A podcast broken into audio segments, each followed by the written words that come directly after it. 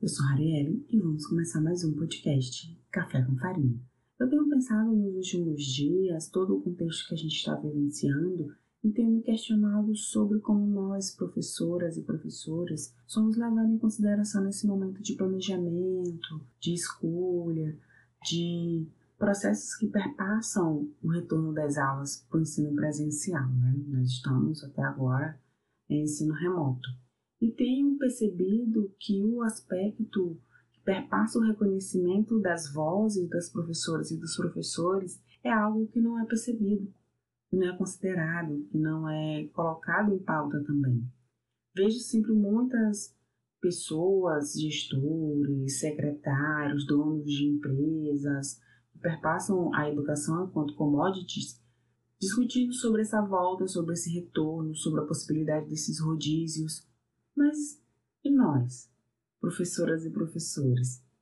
Como que vamos vivenciar esse processo? Nós que estaremos em contato com os estudantes. É muito fácil, né, falar sobre distanciamento, controle, higienização, todo esse processo quando se tem um número mínimo de pessoas que terão contato. E dentro do espaço educacional, nós, enquanto professoras e professores, sabemos que temos enormes contatos. E a partir do momento que a gente leva em consideração as diferenciações das escolas, os contextos que essas escolas estão inseridas, na verdade, a gente começa a perceber que esse retorno ele não consegue ser uniforme, homogêneo, da mesma maneira em todos os lugares. E isso faz com que eu questione todo esse processo, né? Já será o segundo podcast que envolve um pouco essa temática, mas é para fazer com que a gente questione exatamente o que a gente quer. Quais são essas questões que perpassam essas escolhas, esses momentos mais amplos desse contexto. Porque quando a gente vê e compreende esse Estado, essa organização, e a partir do momento que a gente fala de uma escola pública e visualiza essas escolas que não têm tanta qualidade, que não tem os acessos básicos, as estruturas básicas, faz com que a gente questione: é o conteúdo, é a forma como está sendo estabelecido, é o contexto, e aí você começa a se questionar os jogos de interesse que estão nessa proposta de retorno imediato, né? E aí você lembra no começo da pandemia que nós fechamos para tentar diminuir o contágio, e no momento que a gente está dentro desse aspecto exorbitante, exponencial de contágios e de mortes, a gente reabre.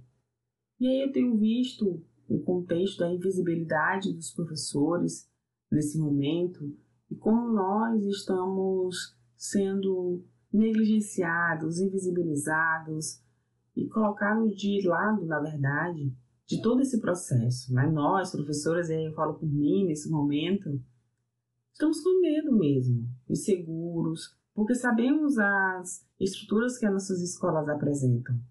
A gente está ali cinco anos, eu já trabalho na escola há dez anos, então é uma década reclamando das estruturas, da falta de apoio, e em meses isso tudo será sanado. Eu tenho percebido um acúmulo né, de ações, de possibilidades, de tarefas que a escola precisa dar conta, mas a gente já tinha acúmulo de outras demandas também.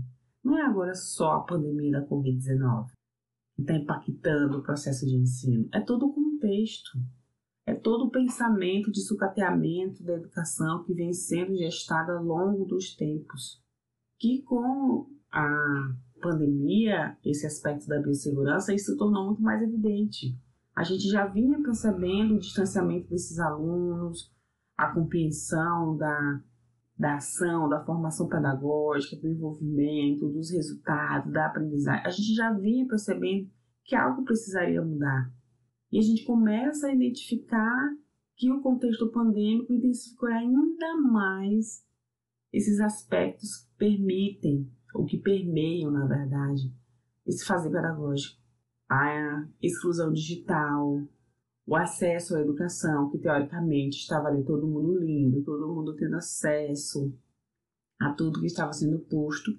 E aí, quando a gente pensa no ensino remoto, quando a gente pensa na utilização das tecnologias, a gente começa a perceber: opa, tem gente que não tem celular, tem gente que não tem computador, tem gente que não tem internet.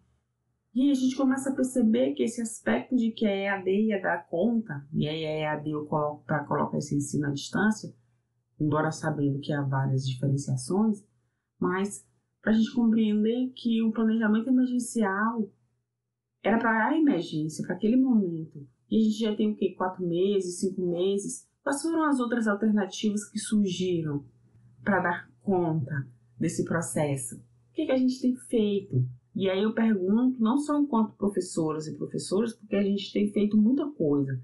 A gente tem em pouco tempo modificado toda a nossa maneira de agir, de pensar, de organizar as aulas, de planejamento. Então a gente está criando uma expertise em tempo muito curto. Se a gente pensar quando a gente começou a dar aula, para esse processo que a gente precisa hoje, a gente tem um tempo muito curto para dar conta de todas essas demandas. Não estamos pensando sobre esse contexto de como que nós vamos chegar àquele aluno e àquela aluna que não estão tendo acesso, que não estão tendo essas informações, serão excluídos, assim como nós, professores, que estamos sendo invisibilizados e invisibilizadas em todo esse processo de escolha de ações, a gente precisa levar em consideração o que a gente quer por educação. O contexto todo, a cobrança pela volta, é o lucro, é o aspecto das instituições privadas, do empresariado, na pública, é o aspecto das eleições, do voto, para dar a ideia de que tudo está se resolvendo. A gente começa a se questionar dentro desse processo e começa a se perguntar quais são as vidas que importam mesmo. Porque é muito bom eu, enquanto dona de instituição, ter o retorno, o recurso vai entrar, ou ter outras demandas, mas quem vai estar lá na ponta? Quem vai estar se expondo ainda mais dentro desse processo? Por que a gente não conversa? Por que, que não nos chamam? O processo do ensino remoto também passou por isso. Veio uma perspectiva hierárquica, a gente precisa dar conta e é assim que vamos fazer. Mas compreender como nós, professoras e professores, vivenciamos o aspecto tecnológico, isso não foi levado em consideração. E a partir do momento, a dificuldade, a frustração, ela começa a ter um aspecto muito negativo, efetivamente, na nossa prática. A insegurança, a incerteza, todo esse contexto faz com que a gente construa pensamentos e ações que façam com que a gente repense a nossa prática no sentido, eu quero mesmo continuar sendo professor e professora? Será que é isso mesmo que eu quero?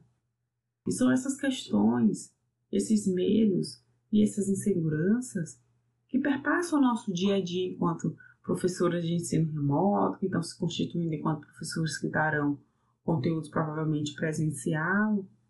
Estamos ansiosas e ansiosos para ver nossos alunos. Estamos. Eu estou. Mas eu quero isso com segurança. Eu acho que você também. São essas coisas que eu trouxe para a gente pensar essa semana. Então, um bom domingo e até a próxima. Tchau!